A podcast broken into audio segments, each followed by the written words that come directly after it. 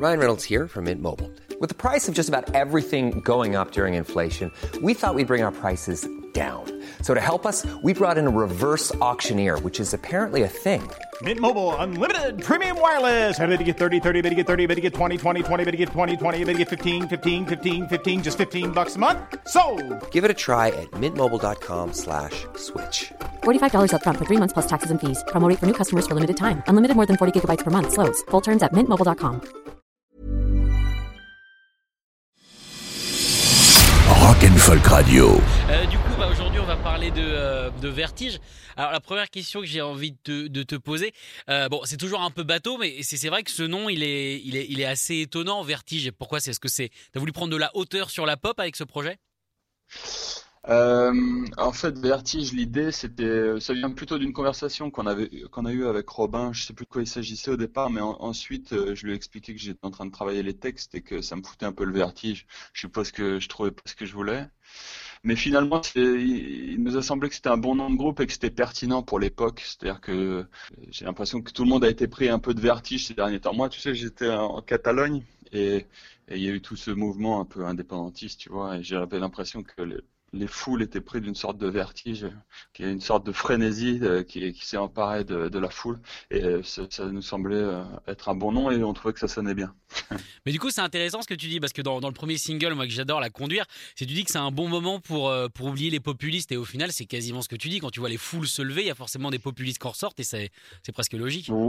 Bah, c'est plutôt eux qui sont à l'origine de, de, de la manipulation des foules. C'était, c'est intéressant à voir euh, comme, euh, comme on peut, euh, comme on peut manipuler les, les foules euh, très facilement. Tu il y a un livre de Gustave Le Bon qui s'appelle La psychologie des foules, et euh, c'est une sorte de, de guide pratique de comment manipuler les foules. Mais du coup, c'est vachement intéressant. Moi, tu vois, pendant les Gilets jaunes, par exemple, bon, le mouvement m'a fatigué dans le sens où ça m'empêchait d'aller bosser, donc ça m'emmerdait, tu vois.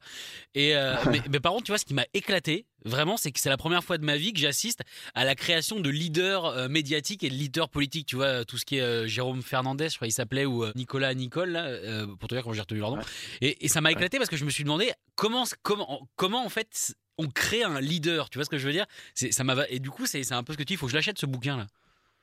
Alors, euh, la psychologie des foules, c'est plutôt euh, comment un leader euh, ramène la foule à, à son avantage, tu vois, qui, Mm. Qui tire avantage de, de la foule pour des, euh, des intérêts personnels presque, tu vois. Ouais. Euh, donc c'est pas c'est pas dans ce sens-là. Mais après, euh, pourquoi euh, ces, ces ces mecs ont été portés au portés au devant de la scène comme ça, je peux pas te le dire. J'étais pas j'étais pas dans le mouvement, j'étais pas là déjà. Mais euh, mais après c'est pas du tout la même chose. Hein. Il faut pas les gilets jaunes, c'est quand même l'idée de, de départ, c'est quand même de, de, de faire en sorte que les, les, les plus pauvres vivent décemment. Donc, euh, donc il y a un truc un peu, un peu noble dans, dans, dans, le, combat des gilets jaunes, un truc que je respecte. Après, euh, que, le mouvement euh, soit, parti en couille et tout, ça, je, je- j'ai pas vraiment à juger pour tout dire. J'aime l'idée de départ en tous les cas, de faire en sorte que les, les, plus démunis puissent vivre décemment. Ça, je pense que tout le monde est d'accord. Mais du coup, quand on écrit des chansons, est-ce qu'on vit pas dans une période formidable? En tout cas, c'est assez intéressant si, tu te penches un peu dessus et tout, euh, que tu te laisses pas déborder par tes émotions euh, et que tu prends un peu de distance avec la situation, euh, il y a des choses à en dire. Ça, c'est sûr. Mais je suppose que toute génération, c'est la même chose. hein. Si tu prends un peu de distance et que tu, te la peine d'y réfléchir un petit peu, il y a, toujours matière à, l'écriture. Mais, mais du coup, bah ouais, mais du coup, tu vois, quand je reviens sur ton vertige, moi je trouve que pour le coup, tu vois, j'avais pas l'explication que tu m'as donnée. Et euh, plus j'y pense depuis que tu me l'as dit il y a 5 minutes, plus je me dis, mais en fait, t'as vachement raison. Moi je trouve qu'on vit. bah, alors, moi je suis pas un calé en histoire, je vais pas te mentir, moi j'ai fait un bac L, mais je suis pas calé en histoire. Mais euh, j'ai vraiment l'impression que y a, ça n'a jamais été autant le. Le bordel et le cirque en même temps, tu vois, c'est-à-dire que entre, enfin, entre, entre les, gens qui sont élus, entre un mec qui était un humoriste en Ukraine, entre Donald Trump et tout ça, plus les, mouvements, bah justement, comme tu dis, la foule qui essaye de prendre le pouvoir et de changer les choses, je trouve que, pour le coup, c'est ça, bouge, quoi. Dire, ça fait peut-être 30 ans ou 40 ans qu'on n'a pas eu ça, tu vois. Ouais, alors C'est vrai. Non, non, non, mais il y a eu des périodes qui sont quand même beaucoup plus troubles. Hein. On quand même, on a quand même eu euh, des guerres mondiales. Enfin, c'est-à-dire des trucs beaucoup plus violents. euh. Enfin, ça dépend. Si tu parles juste de l'Europe, en tous les cas, il y a évidemment des moments dans l'histoire beaucoup plus violents. On est, on est quand même une génération bénie. On n'a pas connu la guerre. Je pense que c'est jamais arrivé dans l'histoire de l'Europe euh, qui est, qui est comme ça, euh, pr- presque 4, 80 années sans, sans guerre. Enfin, donc on est dans une situation un peu particulière où on sait pas, on, on est, euh, on est privilégié, tu vois. Bon, mais après, ça nécessiterait des longues conversations. Ça, totalement. On en reparlera autour d'un verre. Ouais, exactement. Alors, donc, pour Mais, le coup, euh, le- oui. Ouais. Oui, donc pour le coup, le, le projet Vertige, euh, c'est monté avec Robin de Louise Attaque. Comment, comment, toi, qui, toi qui es en Espagne et lui, tu me disais, il est à Brighton, comment, comment s'est monté le projet, on va dire, avec autant de distance? Alors, comment ça s'est passé? En fait, euh, Robin est venu, euh, est venu ici avec sa femme. Euh, et puis on a commencé à discuter. Puis après, je suis allé lui rendre visite à Brighton. Mais tu sais, ça fait euh, 15 ans qu'on se connaît avec Robin. Alors, on a toujours eu une relation comme ça, euh, très très régulière. C'est-à-dire, euh, on on s'appelait pas toutes les semaines, mais régulièrement on se voyait et, euh, on s'envoyait des messages. Donc voilà, ça, ça a commencé comme ça. Et quand je suis allé à Brighton, en fait, il m'a dit qu'il avait enregistré quelques basses batteries avec son pote de Louise Attack. Et donc il m'a fait écouter ça. Et j'ai dit que moi je pourrais trouver euh, des paroles et, et des mélodies là-dessus. Donc voilà, ça a commencé comme ça. Et quand je suis rentré euh, chez moi, euh, on a commencé à s'envoyer des mails comme ça et à faire des échanges de fichiers, tu vois, avec euh, du son. et ça s'est créé comme ça, à distance, avec la technologie. D'accord, bah pour le coup, moi j'aime beaucoup comment ça sonne, parce que c'est une pop, mine de rien, je trouve que dans, les arrangements, on retrouve quand même ta patte, tu vois ce que je veux dire Quand, j'écoutais Navarre, il y a quand même deux, trois trucs qui reviennent un petit peu. Je sais pas ce que t'en penses. Ouais, euh, alors c'est bah normal, on peut pas lutter contre euh, ce qu'on est, je suppose. Et puis euh, euh, qu'est-ce que je pourrais dire? L'idée en tous les cas avec euh, Vertige, c'était de faire en sorte de faire quelque chose d'assez minimal, c'est-à-dire pas trop d'instruments, tu vois, un truc assez épuré. Euh, par exemple, il y a pas a pas de guitare, peut-être sur une chanson, sur 14 chansons, tu vois, il y a un morceau où il y a une guitare. Mais euh, je voulais faire en sorte que la basse de Robin ressorte dans, dans toute cette histoire et la voix. Voilà, que ce soit les deux éléments, c'est ce qu'on voulait, que ces deux éléments soient, soient en avant. Et donc voilà, l'idée de la, euh, le truc de départ, c'était de faire quelque chose de minimal. Et voilà. Je sais pas quoi en dire de plus. Euh, évidemment qu'il y a des éléments qui, qui viennent de Louise Attack. Tu vois, c'est dans notre ADN. Lui, euh, il, il a son ADN Louise Attack, moi Deportivo. Donc, euh, on, on se retrouve nécessairement avec euh, avec quelques ingrédients qui, qui sont familiers. Tu vois. Mais est-ce que, est-ce que du coup, le, titre de l'EP bipolaire, c'est pas juste vous qui justement essayez de lutter contre vos habitudes? Est-ce qu'on a essayé de lutter contre nos habitudes? Pas vraiment, à vrai dire. Euh, l'idée de bipolaire, c'était plutôt euh, l'idée du chaud, du froid, de, tu vois, de la Manche, de la Méditerranée, euh, euh, de, cette idée que euh, dans ce qu'on a constaté en tous les cas, par exemple politiquement aussi, qu'il y ait plus de, il y ait plus vraiment de place pour la modération, qu'il faille absolument ch- choisir son camp quoi qu'on dise ou quoi qu'on fasse, à chaque fois, c'est soit l'un, soit l'autre. Tu vois? La, la bipolarité, euh, ça parle plutôt de ça, tu vois? Entre nous, nos vies personnelles, c'est-à-dire euh, où on habitait, et puis euh, et puis aussi euh, l'aspect un peu plus politique de la situation. D'accord. Et c'est étonnant quand on écoute ces, ces morceaux de, de deux minutes. C'est vrai qu'encore une fois, tu vois, nous on est habitué à du trois minutes. Après le, après le deuxième refrain, on est habitué au sempiternel break parce qu'on est obligé de faire un break. Et vous, bah, pour le coup, au niveau de l'épurage, c'est fort de réussir à faire deux minutes comme ça. On dirait presque des, des embryons de chansons. Ouais, c'était aussi l'idée. C'est euh, mais on faisait, je faisais déjà ça avec euh, avec euh, avec Deportivo et les Louis Attack faisaient ça aussi sur leur premier album, sur certaines chansons. Donc c'est un truc qui nous est assez familier ça et on s'est dit non, il n'y a pas nécessite ces chansons ne nécessitent pas qu'on les fasse durer 4 minutes, tu vois. Ça n'a pas d'intérêt. D'accord. Et, et on voulait faire simple quoi, quelque chose qui qui soit simple et voilà, et qui, est- qui a une sorte d'impact comme ça, un truc un peu punk en fait, tu vois. C'est que, que malgré le fait que ce soit pop, euh, qui ait cet aspect un peu punk, les Ramones, leur chanson, elle durait, elle durait pas euh, tout le temps deux minutes, tu vois. Ouais, et puis clairement, euh, tu cites la pop, tu cites les Ramones. Il n'y a pas plus pop comme punk que les Ramones, hein, pour le coup. Voilà. Donc, ouais, bon, par contre, ils ont beaucoup plus de guitare.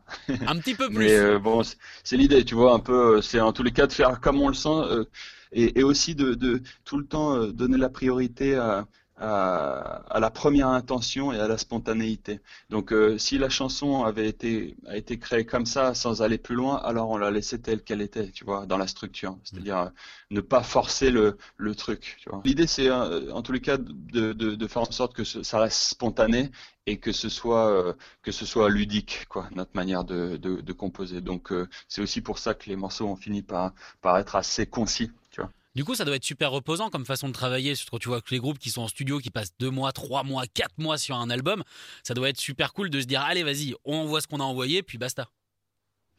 Exactement. Mais le, nous, on voulait, on voulait vraiment euh, kiffer. Et euh, on a eu, euh, il y a eu, c'était vraiment, on a eu des, sessions exaltantes à distance. C'est-à-dire que, par exemple, euh, je, lui envoyais par exemple une batterie avec un clavier, tu vois, et puis le lendemain matin, euh, je recevais la basse qui allait avec. Donc c'était assez instantané, tu vois. Et le lendemain matin, je m'apercevais qu'il avait passé la moitié de sa nuit à, composer une basse, et, moi, du coup, ça pouvait me relancer pour trouver une voix. Tu, vois ce que je veux dire? C'était euh, vraiment euh, très spontané, très rapide on a composé tout ça, on a composé 14 titres, peut-être plus d'ailleurs, 16 ou 17 peut-être en, je sais pas, moins de deux mois. Ou...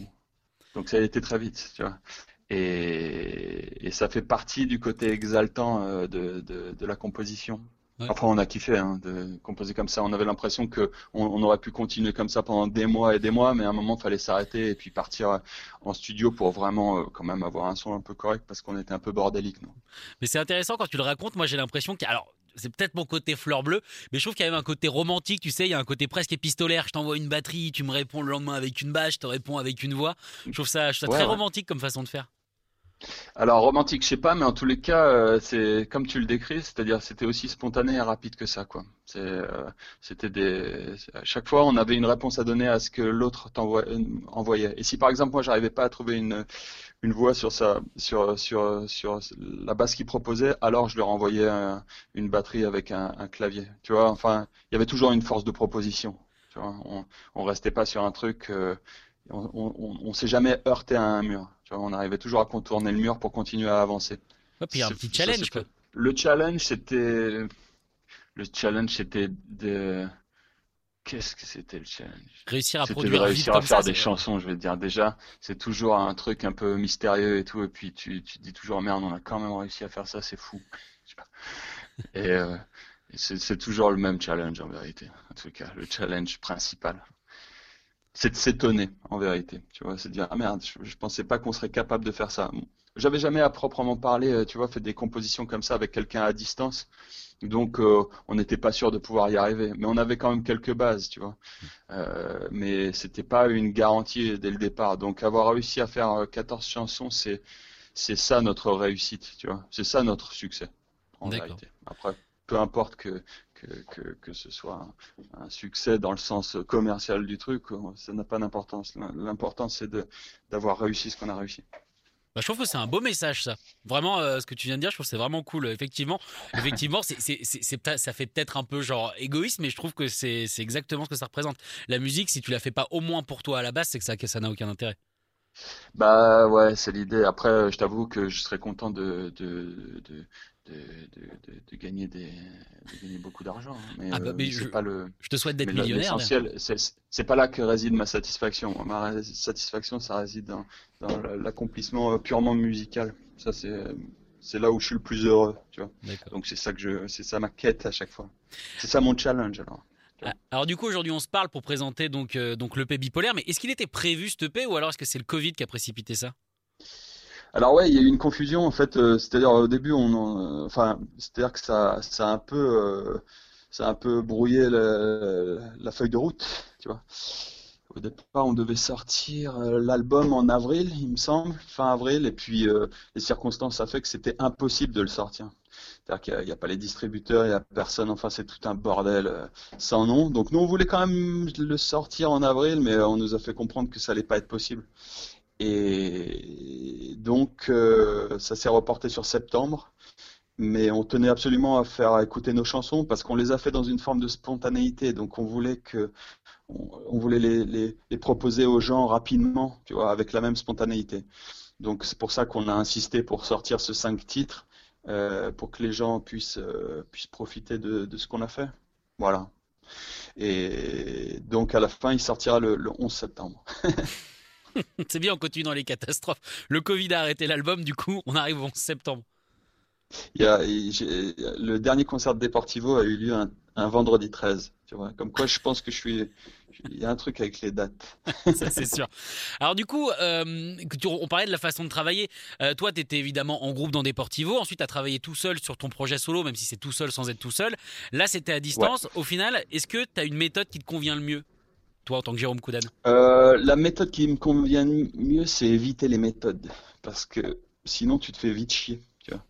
Mais après, malgré tout, à un moment, que tu sois euh, seul, enfin, à un moment, la composition, elle se fait seule, quoi qu'il en soit, tu vois. Enfin, euh, c'est-à-dire euh, avec des portivos, à un moment, j'étais tout seul chez moi avec ma guitare et puis à essayer de trouver une chanson. Après, évidemment, il y a la participation de tes potes. Et puis, de temps en temps, ils ont une, force de proposition. Ils peuvent arriver avec une basse ou, une batterie. Mais quand même, il y a toujours ce moment où je dois écrire des paroles et des mélodies et où de toute manière, je suis tout seul. Tu vois. Après, euh, c'est la manière dont euh, les choses s'organisent autour. Et, moi, je j'aime pas la, respecter une même méthode, j'aime bien que ce soit différent. Alors là, tu vois que ce soit à distance, c'est bien, ça me permet de me surprendre et de, faire les choses différemment. C'est ça qui est kiffant, tu vois. Et donc voilà, donc éviter les méthodes, c'est ça ma méthode. je le note. On sait jamais, ça peut, ça peut servir à un moment donné. Non, mais c'est plus rigolo, c'est plus sympa, quoi. Si, si, tu fais tout le temps la même chose, euh, je pense que tu te fais chier, puis au bout d'un moment, t'arrêtes, puisque tu, il n'y a pas vraiment de satisfaction à refaire toujours la même chose de la même manière. Alors, je vais te poser une dernière question. Euh, on sait du coup que toi, tu es, quand même assez investi dans la scène française. Hein, on l'a vu sur, sur ton podcast. Euh, qu'est-ce que tu en penses, toi, de la, nouvelle scène française actuelle? Parce qu'il y a eu un gap, on va dire, à un moment donné, de, de 5-6 ans qui nous a fait prendre, entre guillemets, du retard sur les autres scènes. Là, moi, personnellement, je trouve que ça repart. Comment est-ce que tu la sens, toi? La scène rock, tu veux dire? Ouais. Euh, je trouve que elle est redevenue underground, c'est-à-dire que à un moment, nous, quand on a commencé avec Deportivo, euh, on, avait accès aux médias, tu vois. Là, il n'y a plus de médias pour relayer le rock. Et donc, c'est très difficile, mais du coup, ils ont, ils, ont rien à gagner. Les, les mecs qui, font du rock en ce moment en France, il n'y a pas grand chose à gagner là-dedans, seulement la vraie satisfaction de ce dont je te parlais tout à l'heure. C'est pas tant une quête de succès plutôt que euh, une, euh, une quête de réussite personnelle, d'accomplissement personnel. Tu vois l'idée? Et en fait, c'est là que les meilleures choses se font, selon moi. C'est-à-dire que quand, quand tu n'as pas le succès, euh, tu n'es pas euh, obsédé par le succès, alors tu fais les choses qui, de manière honnête euh, et, et authentique. Donc c'est là où c'est le plus intéressant de jeter un œil à ce qui est en train de se passer. Eh ben écoute, je suis totalement d'accord avec toi. Merci Jérôme. When you make decisions for your company, you look for the no-brainers. If you have a lot of mailing to do, stamps.com is the ultimate no-brainer. Use the stamps.com mobile app to mail everything you need to keep your business running with up to 89% off USPS and UPS. Make the same no-brainer decision as over 1 million other businesses with stamps.com. Use code PROGRAM for a special offer. That's stamps.com, code PROGRAM. Bah, c'est gentil, merci Sacha. À bientôt. Rock and Folk Radio.